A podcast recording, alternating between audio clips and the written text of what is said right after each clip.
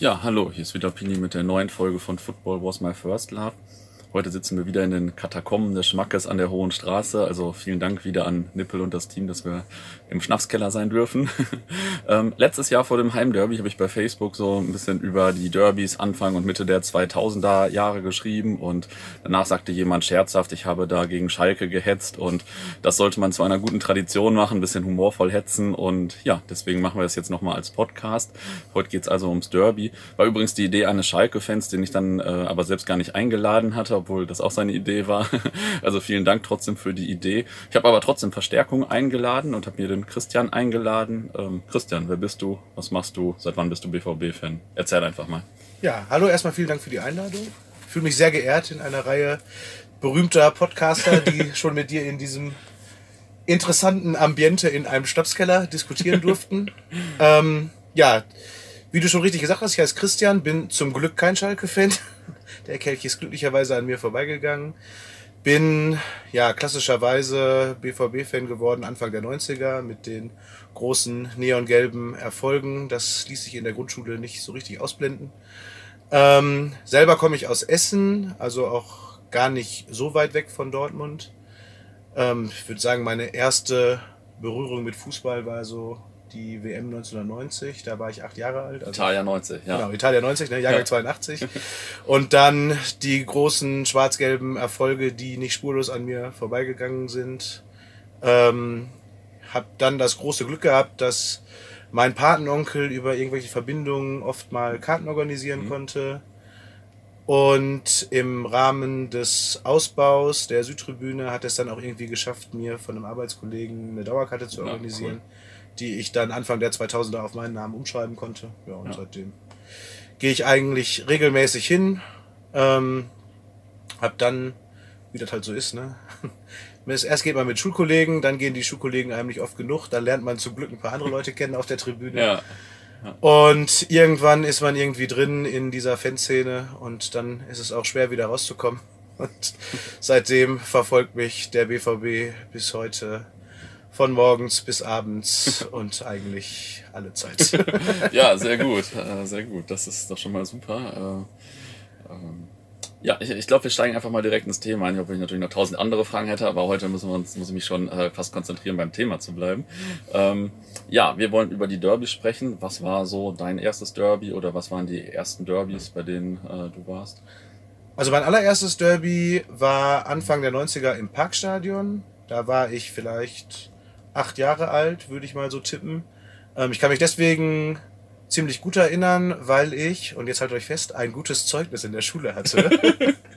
und äh, im Rahmen dieses guten Zeugnisses mir ein Geschenk aussuchen durfte und meine Eltern gebeten habe, mir einen BVB-Schein zu kaufen.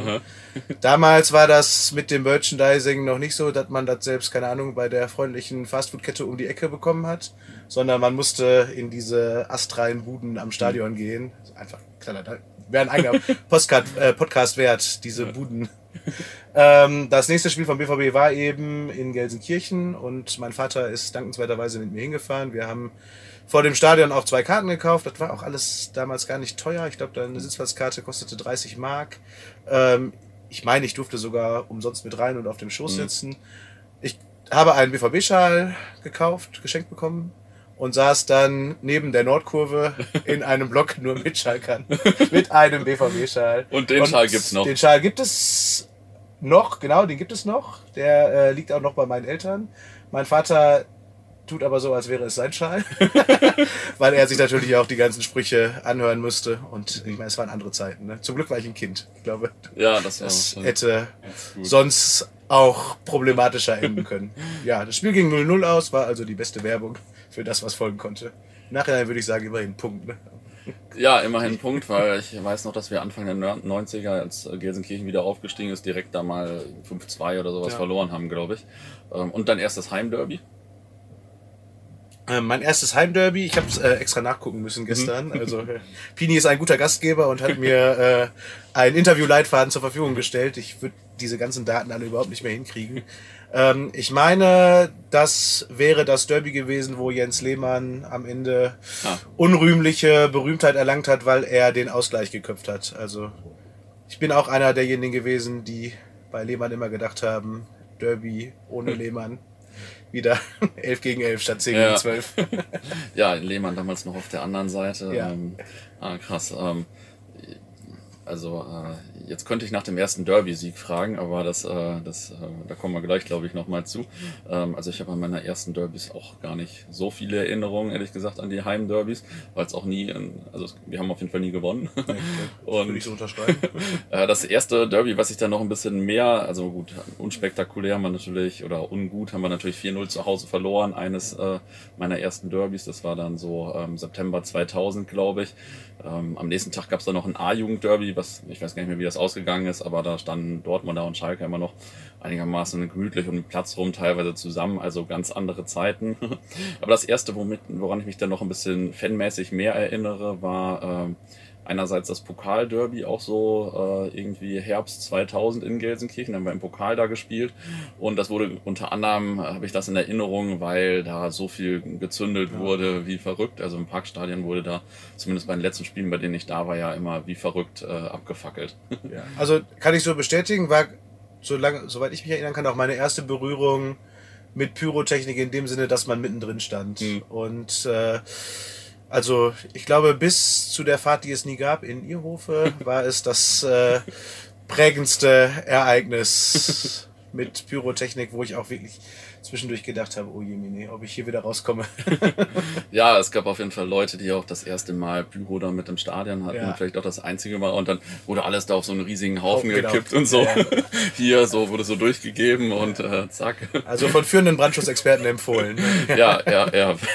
Das ist sehr gut gemacht auf jeden Fall. Und ähm, danach war ich nochmal im Parkstadion. Das war das letzte Derby im Parkstadion. Da, also ich glaube, da gab es auch Pyro. Vor allem hatten wir aber alle so weiße Anzüge. Ja, Maler, diese Maleranzüge, genau. Ja, Die haben ja später nochmal Berühmtheit erlangt, als die Kölner die auch getragen haben. ja stimmt. ja, da kann ich mich auch noch dran erinnern. Äh, Ich selber hatte keinen Maleranzug an, aber äh, meine jetzige Ehefrau ist mir in Erinnerung in einem Maleranzug. Aber du hast du nicht im Maleranzug kennengelernt. Nee, ich, ich kannte sie damals noch nicht. So. Ähm, sie, also ich kannte sie schon vom Sehen, aber habe sie erst später richtig kennengelernt. ah, okay. Aber sie trug einen Maleranzug und ich mache mich heute noch gerne darüber lustig. Ja, cool. ähm, Ja, da war ja das Motto sozusagen, äh, ja, die kontaminierte Arena, oder Arena, was war nicht, kontaminierte Stadion endlich niederreißen zu können. Ne? Ja, ja, richtig. Und ich weiß nur, das war dann, das Spiel war glaube ich auch total scheiße. 0-0, Billy Rayner hat irgend so ein Ding noch verballert. Das ist das Einzige, was ich noch in Erinnerung habe.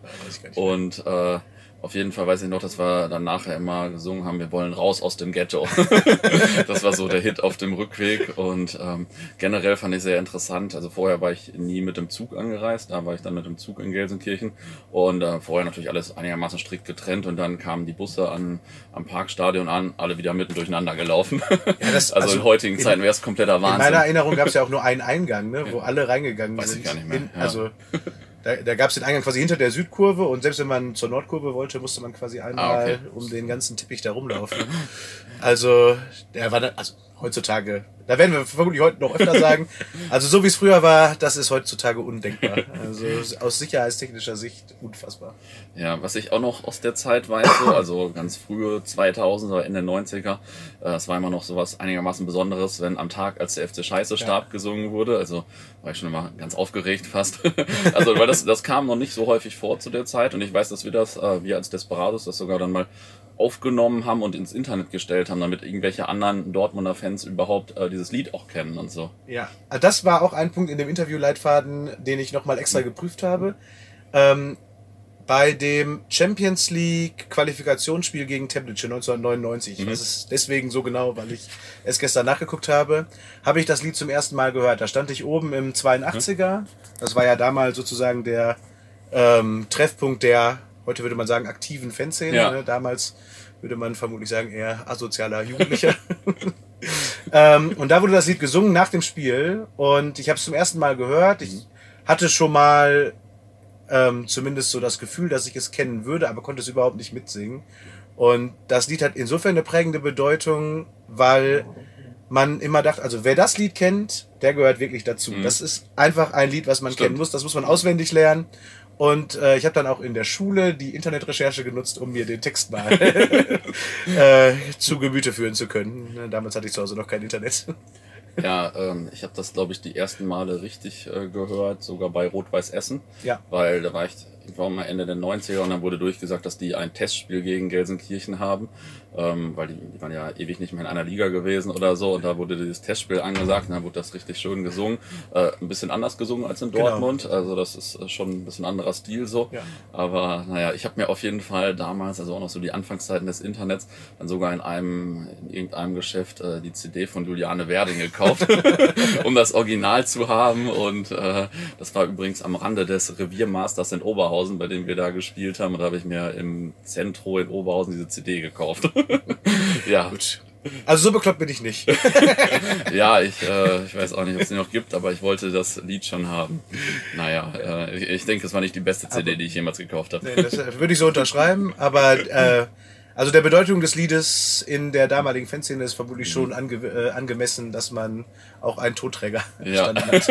Woran man nochmal hört, dass andere Zeiten waren. Ne?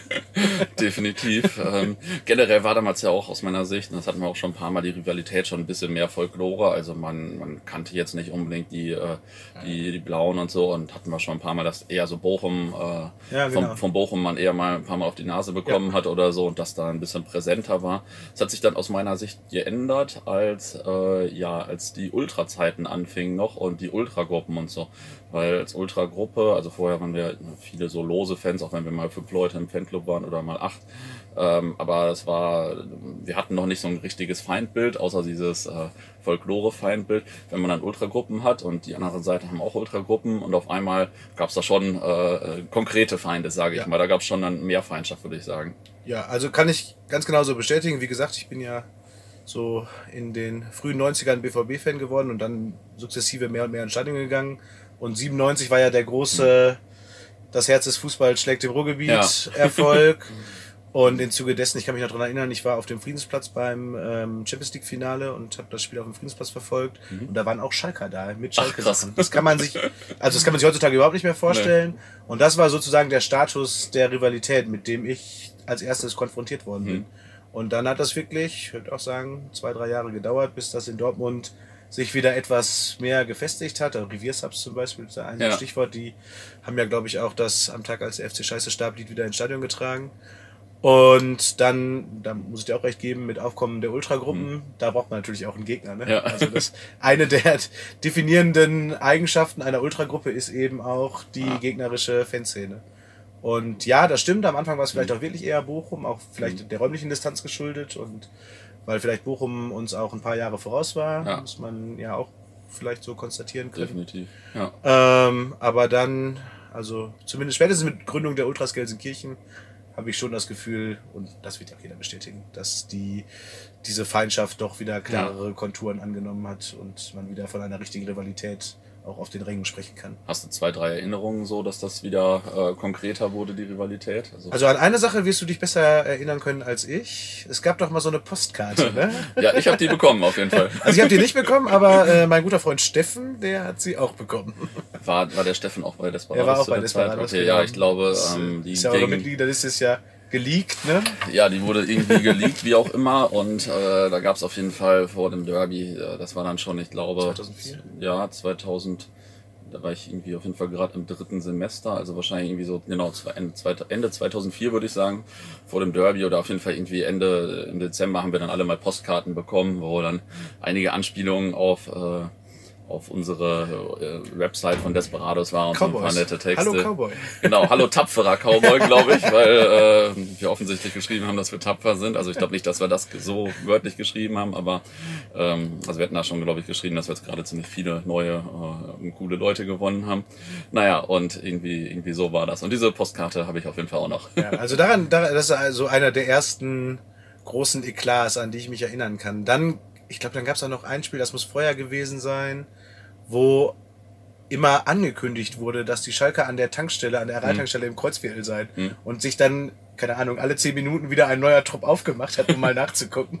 Aber es waren überhaupt keine Schalker da. Ne? Also, Okay, ja, das äh, erzählt wurde auf jeden Fall auch immer viel. Ähm, oh ja.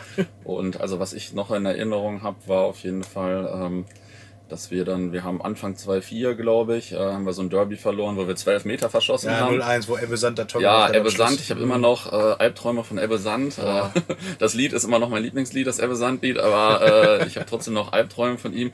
Und ich weiß noch, dass da unter der Süd Südtribüne waren wir, glaube ich, alle richtig sauer und dann haben viele gesagt, so jetzt rennen wir mal zur Nordtribüne. Angekommen sind, glaube ich, äh, ich habe das ein bisschen gesehen, sage ich mal so 10 bis 20 Prozent davon. Und äh, da haben die, die, die Schalker auch wirklich schon mal so Dortmund-Schals da vom Stadion verbrannt und dann äh, gab es da schon ein paar Backpfeifen beiderseits, glaube ich. Also das hatte ich noch gar nicht gesehen im Stadion. Das war auf jeden Fall äh, nach diesem emotionalen Derby äh, blieb das, glaube ich, nicht aus. An das Spiel kann ich mich auf jeden Fall auch noch gut erinnern. Also inklusive des Eklats, dass äh, ich war mit meinem Bruder da, dass wir abends nach Hause gekommen sind und mein Bruder eine Flasche Sprudel in den Keller getreten hat, was meinen besagten Vater mit dem BVB-Schal äh, so aufgewühlt hat, dass er dachte, es sei ein Einbrecher im Haus und Wutschrei schnaubend die Treppe runterrannte. ähm, Ähm, aber ja, du hast, halt, du hast recht. Also ähm, die Derbys wurden, die wurden nicht nur quasi im Umfeld robuster, sondern auch zum Beispiel gab es ja Aktionen auf Dortmunder Seite. Ja. Also ähm, eine der ersten Choreos, die ich so von den Ultras mitbekommen habe, äh, war ja auch diese Krieg der Sterne Ja. Geschichte. Das war glaube ich 2002 sogar, ne? ja, Wo ja. diese drei Blockfahnen. genau so, äh, Februar oder sowas, ja. 2002, ja. Da gab es dann diese drei Blockfahnen, also auch quasi der Gegner war es wert, optische Aktionen anzufertigen. Ja. Und ähm, damals war das ja auch noch was ganz, ganz Neues. Das hat ja viel mehr Vorbereitung, äh, also für Choreos, die sehr klein sind, Ja. aber viel mehr Vorbereitung und Koordination untereinander erfordert, als es heute bei den riesigen äh, Geschichten der Fall ist. Ne? Den, Ja, absolut. sind halt Profis mittlerweile. Ne? Ja, aber damals äh, schön im Fanprojekt da in dem Hinterhof treffen, um ein paar Sachen zu malen und so weiter. das Imperium schlägt zurück, hieß Genau. die Choreo, glaube ich, Richtig. damals. Ja, das war schon eine große Sache und ähm, äh, die Anreisen liefen auch da, ab da, glaube ich, ein bisschen anders. Vorher ist man im Auto oder mit dem Sonderzug gefahren. Ab da sind dann ja die Gruppen vielleicht schon äh, so ein bisschen geschlossen angereist, sage ich mal, mit der Straßenbahn oder sowas. Äh, relativ äh, interessante Vorstellung heute noch. Ja, also das haben wir ja im Vorgespräch auch vorhin kurz angesprochen. Ähm, Das war ja im, im Sommer, ich glaube, es war das erste Bundesligaspiel sogar, war direkt Derby in Gelsenkirchen. Und Wir haben uns ja an der Sonne getroffen, also da haben wir uns früher oft getroffen und äh, hatten uns noch gar nicht entschieden, wie wir eigentlich anreisen wollen. Und dann spontan hieß es dann, ach komm, wir fahren hier mit dem Zug von der Möllerbrücke, äh, steigen dann um, fahren nach Bochum und fahren von Bochum mit der 302, ne, dem sogenannten Darwin Express. ähm, und das haben wir auch durchgesetzt. Also ist heutzutage ja undenkbar, dass man äh, konspirativ mit, keine Ahnung, 200 Leuten da anreisen kann, die dann auch noch Straßenbahn fahren. Haben allerdings nicht bedacht, dass es im August auch durchaus mal 30 Grad werden kann. Und ja, wir haben uns kaputt geschwitzt in dieser, in dieser Straßenbahn. Und wer mich kennt, der weiß, dass ich, also schwitzen kann ich ziemlich gut. Gehört zu meinen großen Stärken. Also ich weiß noch, dass wir auf jeden Fall auch mal irgendwann auch irgendwie per Straßenbahn angereist sind und äh, dann mussten irgendwann ziemlich viele Leute auf Toilette Ja, und da haben irgendwie so äh, zehn Leute haben die Türen aufgehalten und äh, 150 waren am Pinkeln oder so. ich weiß gar nicht mehr, wo das war. Das ist an der, an der Stadtgrenze, Bochum-Gelsenkirchen. Da Okay. sind auch diese Fotos entstanden mit dem äh, Stadtschild, wo die Leute da Okay. hervorragend dran pinkeln konnten. Ah, ja, Ich- manche, manche Dinge sind immer noch gut. Ich äh, bringe das immer in Verbindung mit dem Lied äh, 100 Jahre, also zur 100 Jahresfeier von Schalke, 100 Jahre Dreck und Abstand, Abschaum. 100 Jahre S04. Habe ich immer noch einen kleinen Ohrwurm von, auch wenn es schon seit 15 Jahren jetzt fast nicht mehr aktuell ist. Gutes Lied auf jeden Fall. Ja, für mich, also das beste Lied, ähm, auch natürlich dem Leitfaden entnommen, ich wusste, dass das Thema kommt. Mein Lieblings-Anti-Schalke-Lied ist das Schwimmbadlied. Also wir füllen unser Schwimmbad mit dem Blut vom S04. Das hat auch, also zumindest meine ersten Auswärtsjahre geprägt, wenn wir da, da sind wir sind ja immer Wochenendticket gefahren, ne? wir hatten ja kein Geld. Und wenn man dann auf der Rückfahrt von Stuttgart alle Mitreisenden fragt, stellen Sie sich vor, Sie hätten ein Schwimmbad, womit würden Sie das denn füllen? Ich glaube, und es die obskursten Antworten gibt, aber man selber die allerobskurste noch in petto hat. ich glaube, äh, ich glaube, der Text war auch relativ simpel. Äh, Wir Ja. füllen unser Schwimmbad mit dem Blut vom S04. Ihr seid ein großer Haufen Scheiße. Korrekt. Tod in im hast im S04. also relativ, äh, relativ leicht zu merkender Text auf jeden Fall. Ja, aber er gibt äh, die wesentlichen Grundlagen im Verhältnis Ja, wieder. Ne? ja. Muss man Auf auch mal jeden sehen. Fall. Ähm, was habe ich hier noch so stehen? Was habe ich noch in Erinnerung? Es gab die ersten Choreos, das war das Ja. Imperium schlägt zurück. Äh, dann gab es auf jeden Fall auch eine Choreo mit der dunklen Gasse. Das Ja. war, Das würde war, ich sagen, ich, Ende 2004. 2004, ja, würde ich auch sagen. Genau, weil ein halbes Jahr später kam dann ja am Ende der dunklen Gasse erstrahlt die gelbe Wand. Äh, und das war so auch, also das war dann auch schon wirklich eine größere Choreo Ende 2004 und ähm, also auch viel, viel Zeitaufwand, viel Geldaufwand und so. Das war dann schon eine ganz andere Größenordnung. Ich habe in Erinnerung, dass die in der Dortmunder Fanszene als nicht so gelungen wahrgenommen worden ist. Ja, also äh, insbesondere in meiner Fangruppe damals bei Desperados gab es da sehr, sehr unterschiedliche Sichtweisen, glaube ich, ob die jetzt, äh, ich sag mal, attackierend genug war und äh, ob wir jetzt vorher genug mitgemacht haben oder nicht, wie auch immer. Das war dann natürlich immer, das war schon ein bisschen auch immer so ein Thema, wenn Des und TU eine Choreo machen ähm, und äh, TU hatte natürlich viel mehr fleißige Leute damals, allein schon, weil es insgesamt mehr waren und so. Es war dann auf jeden Fall immer auch so ein bisschen so ein Thema und insgesamt galt diese Choreo jetzt als nicht so 100% gelungen, würde ich sagen. Das, also, das ist auch so meine Einschätzung und Erinnerung. Ähm, ich kann mich noch dran erinnern, das äh, war ja die dritte Choreo, meine ich, gegen Schalke. Ne? Die sein, erste ja. war Imperium steckt zurück. Mhm. Und dann gab es diese bei dem Ebbe-Sand-Spiel, was wir gesagt haben, diese, und die war wirklich geil, diese ganz Dortmund will den Derby-Sieg. Ah, ja, die, die fand ich, die fand ich mehr, richtig, die war fand ich richtig geil. Das ja. nach wie vor, glaube ich, also mein, den damaligen Maßstaben entsprechend die geilste Choreo, Ja. die wir im Westfalenstadion äh, gesehen haben oder je Absolut. gemacht haben. Ähm, weil die Aussage so geil war, das war ja nur das große BVB-Logo Ja. und halt Fahnen drumherum. Ne? Das war ein echter Knaller. Also das hat mir auch gefallen. Und da war, da gab es ja die T-Shirts auch zu dann. ja, Es war ja so auch das erste Mal, dass man quasi mit drei Stilmitteln gearbeitet Mhm. hat, ne? Blockfahne, äh, Schwenkfahnen und, und eben die T-Shirts. Aber es war schon ein Knaller und also daran sieht man eben auch, ne, wie viel Wertschätzung dem Derby auf Ja. Fanseite entgegengebracht wurde. Und deswegen ist auch umso schade, dass irgendwann ja äh, auch die Maßgabe war, dass man bei Derbys keine Choreo mehr machen kann. Ja. Das wurde ja verboten. ja. Ja, und ganz Dortmund will den Derby-Sieg, weil natürlich auch sehr viele der jungen Ultra-Generation, inklusive mir, noch nie einen Derby-Sieg gesehen hat. Genau, genauso bei mir auch. Ich meine, unser erster Derby-Sieg wird gewesen sein 2005 Fünf. ja, Ja, in das- Gelsenkirchen in der Arena. Ne? Genau, das war nämlich dann die Rückrunde von äh, diesem dunkle Gasse-Spiel. Da haben wir Ja. dann, ich glaube, am 14.05. in Das Gelsenkirchen auch. gewonnen. Das kann ich mir noch ganz gut merken. ähm, und da, äh, genau, da haben wir da gewonnen. Ähm, 2-0 oder 2-1. Ich weiß nicht, wir haben, wir haben zwei Tore gemacht. Lars Ricken Lars und Ricken Sebastian Kehl, glaube ich. Ja. Ähm, da gab es nämlich einen bei uns bei Desperados, der hat dann sein äh, Kind nach, mit den beiden Vornamen dann äh, geschmückt von den beiden Torschützen. Okay, geil. Und äh, genau, und dann eine Woche später war dann halt die richtige gelbe Wandaktion und das war Ja. dann natürlich auch nochmal eine mega Aktion. Also hat jetzt nichts speziell mit dem Derby zu tun. War natürlich so ein bisschen die Fortsetzung dieser Derby-Choreo dann vom Spruch her und das war, das war natürlich einfach eine mega Aktion mit den 4000 Doppelhaltern. Und war das auch, das, da- da- das habe ich jetzt nicht nachgeschlagen, aber war das auch, wo die Schalker ihre Burg-Choreo gemacht haben? Ja, das kann sein. Und Das kann sein, äh, genau. wo wir dann ja am letzten Spieltag irgendwie so diese grauen Pappen und die letzten Steine der Festung GE irgendwie. Ja, ja, doch, der kann schon, dass ja, das kann sein. Ich glaube auch. Ähm, ich weiß nur, dass die äh, Blauen da schon ein Spruchband hatten. Die wussten irgendwie von unserer Doppelhalteraktion am letzten Spieltag dann. Ja, genau. Äh, 4000 Doppelhalter, wie viele für uns haben die, glaube ich? Doppelhalt-Tass. Doppelhalttass, okay. okay, Ja, äh.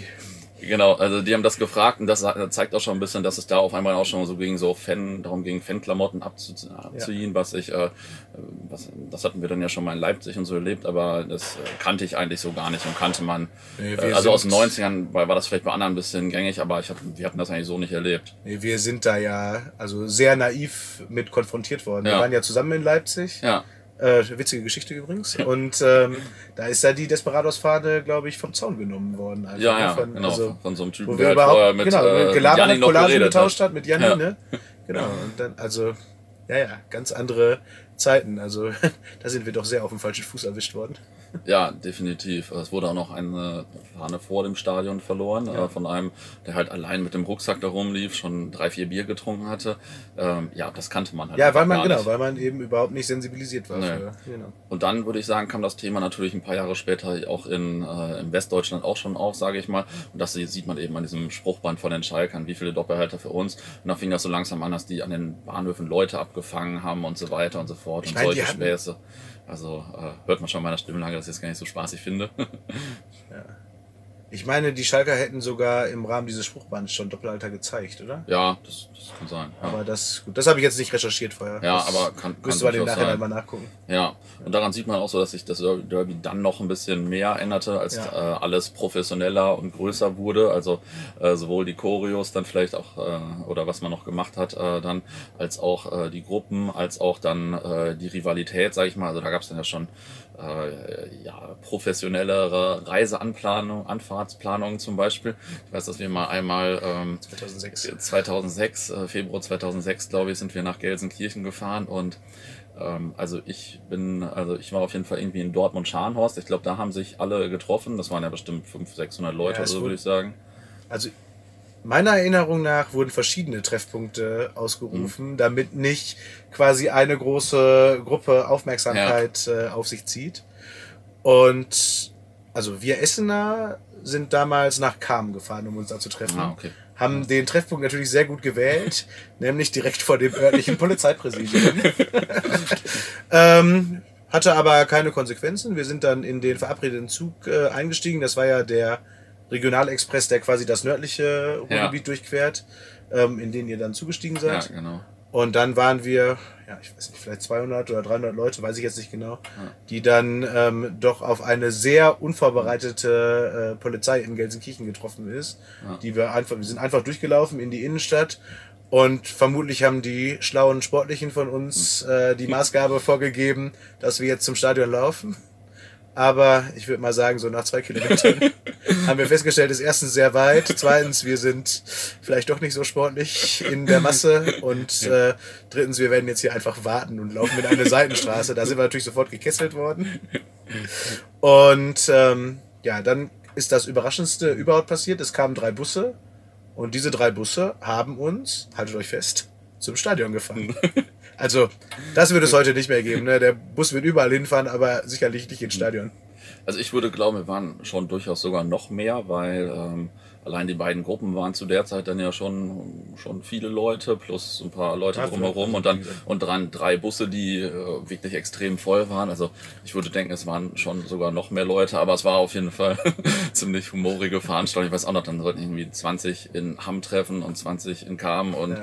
dann liefen fünf hier rum und so weiter. Aber es war auf jeden Fall relativ lustig, dass wir dann alle ankamen in Gelsenkirchen und die Polizei sich gerade noch anzog Die überhaupt. ne? Also in meiner, in meiner Erinnerung saßen die zusammen und frühstückten war wohl sogar noch vor der Einsatzbesprechung. Ja, Ähm, und dann haben die halt versucht, schnell ihre äh, Uniform da oder ihre Panzer überzuschmeißen. Und das hat natürlich unter diesem Druck der Situation so schnell niemals funktionieren können. Ne? Ja, das war auf jeden Fall einigermaßen amüsant, Fand wie ich das auch. so ging. war das auch das Derby mit der Pimmel-Choreo eigentlich oder war das ein anderes? Ich weiß es nicht mehr aus dem Kopf. tja, das Hab's weiß ich auch nicht mehr. Aber es Also kam auch irgendwie so um 2006, glaube ich. Also, ich meine, 2005 war der Mittelfinger und Ja. ein Jahr drauf waren die Pimmel. Ja. Und dann gab es doch noch, das muss aber vorher gewesen sein, die Wasserbomben äh, Das, das war vorher. Choreo. Ja. wo wir allerdings, also vielleicht für den, den Hörer, ähm, da wurden, ich weiß nicht, mehrere hundert Wasserbomben halt Mhm. ins Stadion geschmuggelt, war damals noch nicht so aufwendig wie heute, weil man die einfach die kleinen Ballons in die Mhm. Hosentasche stecken konnte. Ähm, leider hat der Ordnungsdienst, ähm, obwohl er aus Gelsenkirchen kommt, äh, verstanden, dass äh, viele Leute aufs Klo gegangen sind, um dort am Wasserhahn diese Ballons mit Wasser zu füllen, so dass es schlussendlich vermutlich nur, ich weiß nicht, vielleicht 100 Ballons in den Block geschafft haben, die dann auch auf die anwesenden äh, Gelsenkirchen-Fans geflogen sind. Und das war natürlich ein interessantes Bild. Denn äh, ein Gelsenkirchener, der mit Wasser in Berührung kommt, ist natürlich nach unseren Vorstellungen äh, schon eine Besonderheit, die erwähnenswert ist. Nächstes Jahr werfen wir auch Seife, hieß es dann zumindest. Ähm, ja, und da gab es ja die großen Derbys, aber es gab äh, da auch noch diverse andere Spielfelder von A-Jugend, Amateur Ja, und ja. B-Jugend-Derbys und Das war aus, genau die Zeit. aus meiner Sicht ist da auch so die Rivalität ziemlich gewachsen, weil äh, ich glaube, einmal war das so ein B-Jugend-Finale drei, würde ich sagen. Und da hat, haben wir ein paar Dortmunder von viel mehr Schalkern halt ein paar Backpfeifen bekommen.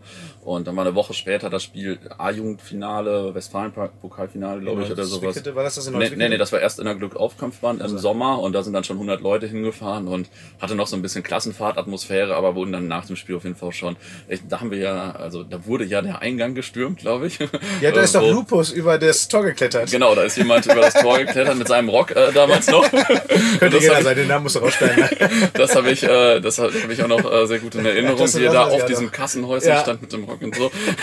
genau, und dann äh, ja alle ins Stadion gestürmt und dann die Schalker und dann standen die irgendwie so ein bisschen voreinander und stand ein Polizist und ich glaube, überhaupt nichts passiert. Äh, und naja, nach dem Spiel gab es dann, glaube ich, schon ein bisschen Ärger und so weiter und da fing das dann ein bisschen an. Und ein halbes Jahr später war dann A-Jugend-Derby in der ähm, in Hovi. Ähm, Im Emscher Stadion. im Emscher Stadion, genau. Und das war, äh, das war ja das äh, Derby, wo die Blauen dann irgendwie so. Äh, irgendjemand hat letztes Jahr darunter geschrieben, äh, 55 blaue Hand gezählt, keine Ahnung, ob das stimmt, äh, dass die irgendwie da waren. Dann gab es hinter der Tribüne ein bisschen, äh, auf jeden Fall große Sie, Schreierei. war, sie, sie waren auf jeden Fall nicht bis zum Ende da. Ne? Das- Sie waren nicht bis zum Ende da. Ich saß auf der Tribüne und sprach mit einem, glaube ich, gerade über Stadionzeitung oder so. Und auf einmal äh, liefen die Schalker nur noch auf, äh, auf dem Platz und über dem Platz und irgendwelche Dortmunder hinterher. Und das war damals natürlich relativ legendär, dass die Schalker dann das Stadion verlassen haben. ähm, und äh, dann gab es, glaube ich, ein paar Tage später ein Amateurspiel. Richtig. Und da gab es dann für Dortmund zum Beispiel auch die Zaun oder dieses Spruchband Jugend trainiert für Olymp- Olympia und das UGE dann natürlich. Ja, äh, und ähm, es, wurde, es wurde relativ laut gesungen, 100 Meter, 8 Sekunden. Ja, äh, genau, wobei man äh, sagen muss, dass, äh, also, ja, ich, wei- ich, wei- ich weiß jetzt nicht, ob das immer so ausgegangen wäre und so, und ich weiß, aber ähm, da, das, das wurde schon sehr gefeiert. War halt der Situation geschuldet. ne? klar, und klar. Dann war es, also es war ja auch zu dem Zeitpunkt, das gibt's ja heute auch eigentlich gar nicht mehr, dass die Jugendspiele sozusagen von der aktiven Fanszene als äh, ja auch Auseinandersetzungsort gesucht werden, um sich eben gegenseitig äh, zu messen. Ja, Und ähm, dass dann natürlich in allerkürzester Zeit, äh, ich weiß, vier Tage waren dazwischen oder sowas, Ja. ne? zwei Spiele waren, wo das erste, also wo das erste Spiel zumindest auf den Rängen sehr klar entschieden wurde. Dann, Ja. naja. aber ein halbes Jahr später war dann ja noch, äh, noch mal das Rückspiel quasi in der Glückaufkampfbahn. Das war dann auch schon sehr professionell von allen Seiten. Da waren ja bestimmt 300 Leute von beiden Seiten, die Blauen vielleicht noch mehr. Und äh, auch sehr viel Polizei. Und da gab es dann schon mal keine Berührungen mehr. Ich weiß nur, das war am 6.6.2004. Wir hatten ja wochenlang diese ganzen Flyer äh, für den 6.6. 10.03 Uhr fährt diese S-Bahn da, weiß ich noch. Äh, die ganze Zeit Flyer gemacht. Und dann haben sich tro na, trotzdem nachher irgendwie alle gewundert, dass da so viel Polizei ist. Ja, Obwohl komisch, wir die ne? ganze Zeit Flyer verteilt haben. ja, das war, wahrscheinlich stand es auch noch auf unserer Website. Also, naja. Aber war vielleicht in dem Aber Fall das- auch besser, keine Ahnung. Ich meine, das war das erste Mal, dass ich ähm, eine Fanszene in einheitlicher Kleidung gesehen habe, weil die Ja. Schalker alle mit weißen T-Shirts und Ja, äh, blauen Hosen dann da standen. ja, glaube ich auch. Also die waren da wirklich Das, ist, das habe ich zumindest vorher nicht erlebt. Und ja, das war natürlich dann schon krasse Rivalität. ähm, und ich muss sagen, für mich war das eigentlich schon fast das Ende. Äh, nicht, nicht das Ende der Rivalität, aber danach bin ich eigentlich äh, bei den Heimderbys gewesen. Aber ich war nicht mehr so in den aktiven Fangruppen unterwegs, äh, so ab 2006. Und bei den Auswärtsderbys war ich natürlich ein paar Mal, aber äh, habe ich jetzt nicht mehr so viele Erinnerungen dran, ehrlich gesagt. Ja, es, also was ja zumindest auf jeden Fall so ist, dass das der Höhepunkt dieser Jugendbewegung äh, Ja. War, ne, wo die, wo eben die Jugendspiele besucht wurden. Das ist dann eingesch also eingeschlafen. Ich glaube, da wurde sich dann bilateral darauf Ja. verständigt. Na gut, äh, es gab schon noch ein Spiel, wo äh, über 100 Dortmunder festgenommen wurden damals, ja. ja, das war hier, ne? Äh, Also genau, das war in der Roten Erde dann schon und äh, da, ich glaube, da waren aber fast gar keine Gästefans und Genau. so weiter. Und danach war das Ding auf Da- jeden Fall durch mit den Also Amateur- und Jugendspielen. Ich habe das zumindest so in Erinnerung, dass gesagt wurde, also es wird, werden sich keine Ersatzschauplätze gesucht und ähm, da soll eben auch der Jugendsport im, Ja. Im Vordergrund stehen und ähm, quasi die Heimszene geht hin, aber die Auswärtsszene Okay, ja, nicht. das so, also so, habe ich schon gar nicht mehr mitgekriegt, aber mag sein, ja. so ungefähr meine ich, gab's da, gab's da dann diese Absprache. Und Ja. seitdem ist mir jetzt zumindest auch nicht bekannt, dass es da noch äh, große Vorfälle bei Jugendspielen gab oder Aufläufe. Ja. Aber was natürlich, äh, auch wenn ich dann ein bisschen passiver war, natürlich groß in Erinnerung ist, äh, 12.05.2007, sage ich nur, die Mutter aller Derbys, ey. Also das war, das war natürlich einfach großartig. Ja. ja, ja, das war natürlich, also das war natürlich schon einer der besten Momente in so einer Fußballfankarriere, ist ja völlig klar. Ähm, es, also es war jetzt nicht die Angst so präsent, wie sie noch drei oder vier Wochen vor dem Spiel war, dass Schalke wirklich Meister werden könnte. Ja. Im Westfalenstadion, das hatte sich ja zum Glück vor dem Spiel Und wir erledigt. nicht absteigen Und konnten. wir, genau, wir konnten noch nicht Ja. mehr absteigen, aber also die Emotionen lagen auf jeden Fall trotzdem blank. Und als äh, wir dieses Spiel gewonnen haben, also ich glaube, ich habe das noch nie erlebt, dass Emotionen so eruptiv äh, zu greifen Ja. gewesen sind. Also Ja. die Leute sind ja durchgedreht. Der Opa auf der Tribüne, der mit dem Schirm da den Schalker verprügelt hat. Also das sind ja Momente, die vergisst Ja. man sein ganzes Leben nicht. Ne? Also Ja. Das war natürlich, also da muss ich ja wirklich sagen, da bin ich Ibi Smolarek sehr dankbar. Ja, Elvis Monarek ist allein dadurch echt eine Legende. Ja, geworden. ist ein Held, ne? Genau. Auf jeden Fall. Und ähm, also ich muss sagen, man, ich finde, man sieht das so besondere Spiele immer sehr gut an den Seitentribünen. Ich weiß nicht, früher haben wir ja immer noch so, also ein paar Jahre vorher dann schon, Anfang 2000 einmal gesungen Sitzplatzkanacken, weil auf den Seitentribünen nie was los war, außer bei ganz besonderen Spielen da. Und Ja. das war auf jeden Fall so eins, wo die auch auf den Seitentribünen richtig Ja. ausgerastet sind. Das, Wo es ja auch richtig schlimm war, weil da bestimmt, da waren ja bestimmt 20.000, Klar, bestimmt sogar noch mehr ja. Schalker im Ja, Stadion, ja. weil ja auch viele Dortmunder ihre Karten abgegeben ja, haben. klar, ne? Was- klar. Also, Also, das möchte ich mal sagen, wer das hört, ist ein absolutes No-Go. Bitte macht das nicht. Ja, definitiv. äh, das war auf jeden Fall großartig. Dann natürlich eine Woche später dadurch auch der Flieger. Ne? ja, Äh, das war richtig, auch richtig geil. Also, absolutes Highlight. Vielleicht einmal noch zur Erläuterung für alle Hörer. Ich ja, weiß nicht, also das damals war ja Auswärtsspiele, dabei. Lever Leverkusen. Und ähm, es wurde ein Flugzeug organisiert und dieses Flugzeug ist über die Arena in Gelsenkirchen geflogen. Das ist jetzt so noch keine Heldentat, aber an diesem Flugzeug befestigt äh, war ein Banner. und ähm, stand da nochmal drauf? Äh, Ein Leben lang Ein keine Leben lang Schale keine in der Schale in Hand, der Hand, glaube meine ich. Was auch so genau. damals Ja, ja. das Lied war. Ein, und äh, in, in schwarz-gelb halt. Und das Flugzeug ist halt zuerst einmal über das Stadion in Leverkusen geflogen, mit Applaus nach Gelsenkirchen geschrien worden. und führte immerhin dazu, dass der äh, damalige Sprecher der, des Schalker Fanprojekts äh, sich eine Flak gewünscht hat. also im Interview verkündet hat, also man sollte da über die Anschaffung einer Flak in Gelsenkirchen nachdenken. Ja, Und also bei, bei aller Rivalität ist das sowas natürlich das Highlight, wenn man dem Erzfeind natürlich so humorvoll diese Spitze mitnehmen kann. ähm, also da kann ich mich wahrscheinlich noch in 50 Jahren drüber kaputt machen, was das Ja. für ein Weltklasse-Tag war. ja, das war auf jeden Fall wahnsinnig und äh, das Bild geisterte damals auch ziemlich durch das StudiVZ damals noch. Ja, das kennen die jungen Hörer bestimmt auch noch. Ja. Also es gab auf jeden Fall auch ein T-Shirt, ne, wo das Flugzeug dann Ja. nachher, also ein Derby-Sieger-T-Shirt mit dem Flugzeug, was Ja, dann ja, über ja. die Dortmunder Stadtsilhouette geflogen ist. Ja, ja, Ja, klasse das ist äh, schon cool. Ähm, danach, wie gesagt, ich war ein paar Jahre nicht so viel am Start, habe dann mal äh, aber äh, von dem Auswärtsderby noch einmal mitbekommen, dass da auf jeden Fall ein so ein Ding äh, gab, wo auch wieder konspirativ angereist wurde, wo dann, äh, ich glaube im Spiegel Online stand dann irgendwie, sollte die Nordkurve gestürmt werden und so weiter oder so ein Krams. Äh, also auf jeden Fall gab es da mal so ein, so ein, so ein so ein, so ein Krawall-Derby quasi. Äh, aber das nächste, was ich dann noch richtig in Erinnerung habe, war natürlich dann 2012, als wir kurz vor Ende der Saison da gewonnen haben bei denen und ähm, ja, dann eigentlich schon klar war, dass wir deutscher Meister werden wieder. Das war natürlich nochmal richtig großartig. Also äh, ja, großartig einfach da fast schon Meister zu werden. ähm, hast du noch besondere Derbys oder besondere Spiele irgendwie in Erinnerung?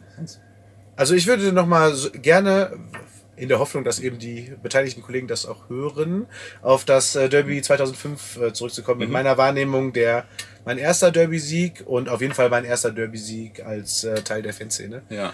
Ähm, da bin ich nämlich äh, mit einem da, der meiner Vorgänger in diesem Podcast eine Wette eingegangen vor dem Spiel mit KJ. Und wir haben gesagt, also wenn wir gewinnen, dann werden wir das Stadion ohne Hose verlassen. Und also wir haben es ja schon verraten, wir haben das Spiel gewonnen. Wir sind auch beide ohne Hose aus dem Stadion gegangen und meine Hose wurde mir natürlich von irgendjemandem direkt weggenommen. Und wir sind natürlich alle im Euphorietaumel äh, durch diesen Löwengang gelaufen. Und ich lief auf jeden Fall ohne Hose und wurde dann angesprochen und sagte, ja, du hast keine Hose an. Aber frag mal den Typen da hinten, der hat zwei. und also, das fand ich auf jeden Fall auch ein Knaller. Das ist eine Anekdote, die dürfte man niemandem vorenthalten. ja, aber dann war bestimmt ja noch große, große Party in Dortmund. Genau, dann Äh, gab es ja diese riesen U-Bahn-Party. Ich, Ja. ich, ich kann mich jetzt nicht daran erinnern, ob ich, du dabei nee, ich warst. war nicht da, aber die ist länger. Ähm, Da, also wie wir es damals immer gemacht haben, wir haben uns an der Sonne getroffen. Die Sonne platzt natürlich aus allen Nähten, weil ja wahrscheinlich auch äh, die komplette Dortmunder Fanszene wusste, also wenn was los ist, dann da. Ja.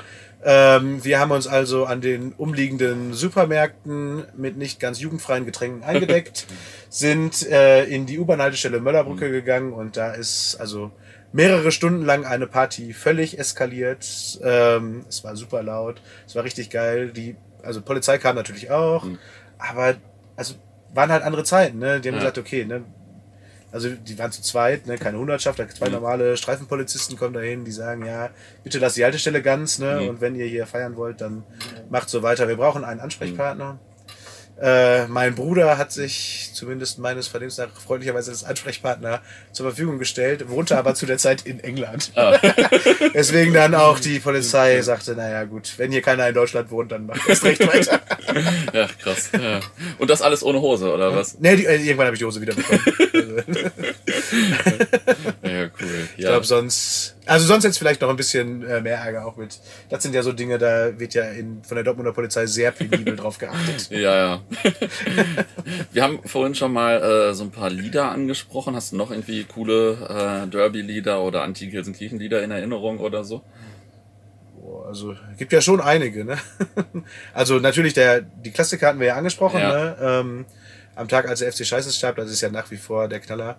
Dann, was mir immer noch gut gefällt, ist dieses FC Meineid. Ja. Das Ja. wird ja auch zumindest von den Traditionalisten im Stadion sehr, sehr gerne angestimmt, Ja. wenn es äh, aufs Derby zugeht, wenn man auch die Schalker einfach mit ihrer doch sehr dubiosen Vergangenheit mal konfrontieren kann. Ähm, ja, viele andere Texte sind vermutlich nicht so ganz jugendfrei, ne? Ja, zum Beispiel 2006 war das Lieblingslied, glaube ich, zu der Zeit von verschiedenen Kurven in Gelsenkirchen, da liegen Leichen Ja. und so weiter. Äh, das habe ich noch so in Erinnerung, glaube Wobei- ich, von dieser konspirativen Anreise. Wobei zumindest die Folklore sagt, dass die Schalker das Lied auch singen, ne? Ja, glaube ich. Mit Also- den, also mit dem gleichen Text. Ach Nur, so. dass eben äh, am Ende sie die Besseren sind. Ach so. ja, das, äh, das, das weiß ich gar nicht, was die singen, aber kann schon sein. Und das, das haben ja auch andere Vereine auch so gesungen zu der Zeit. Äh, ich, äh, ich fand noch gut, äh, das ist aber vielleicht noch ein bisschen älter, das habe ich nie so richtig aktiv äh, gehört. Äh, ein Schalker Schwein zog an meinem Schal, äh, auf Tränen lügen nicht. Ja, das ist äh, auf Das der ist TU-CD, ne? All Together Now. Weiß ich gar nicht. Das ist, das ist da drauf. Aber das äh, war, glaube ich, ein bisschen vor unserer Zeit so ein Hit und äh, finde ich immer noch richtig gut. Ja gut, wenn, wenn die Hits alle zählen, dann kann man ja auch das Rados Latter-Lied nehmen. Ne? ja, Radoslav Natal. Äh, welche Melodie? Äh, Im Wagen vor mir. Im Ne? Wagen vor mir, ja, genau. Ähm, Und äh, im Wagen vor mir fährt ein dummer Scheißer. Ne? ja, ja, da gibt's ja einige Lieder. Also genau. abendfüllendes Programm. Wenn ich hier noch zwei Bier trinke, dann Ja, äh, da müssen wir gleich erstmal hoch und noch Bier holen, würde ich sagen. Ähm, cool, jetzt habe ich noch eine Abschlussfrage. Ähm, du bist ja äh, auch RWE-Fan oder RWE-Sympathisant, genau wie ich auch.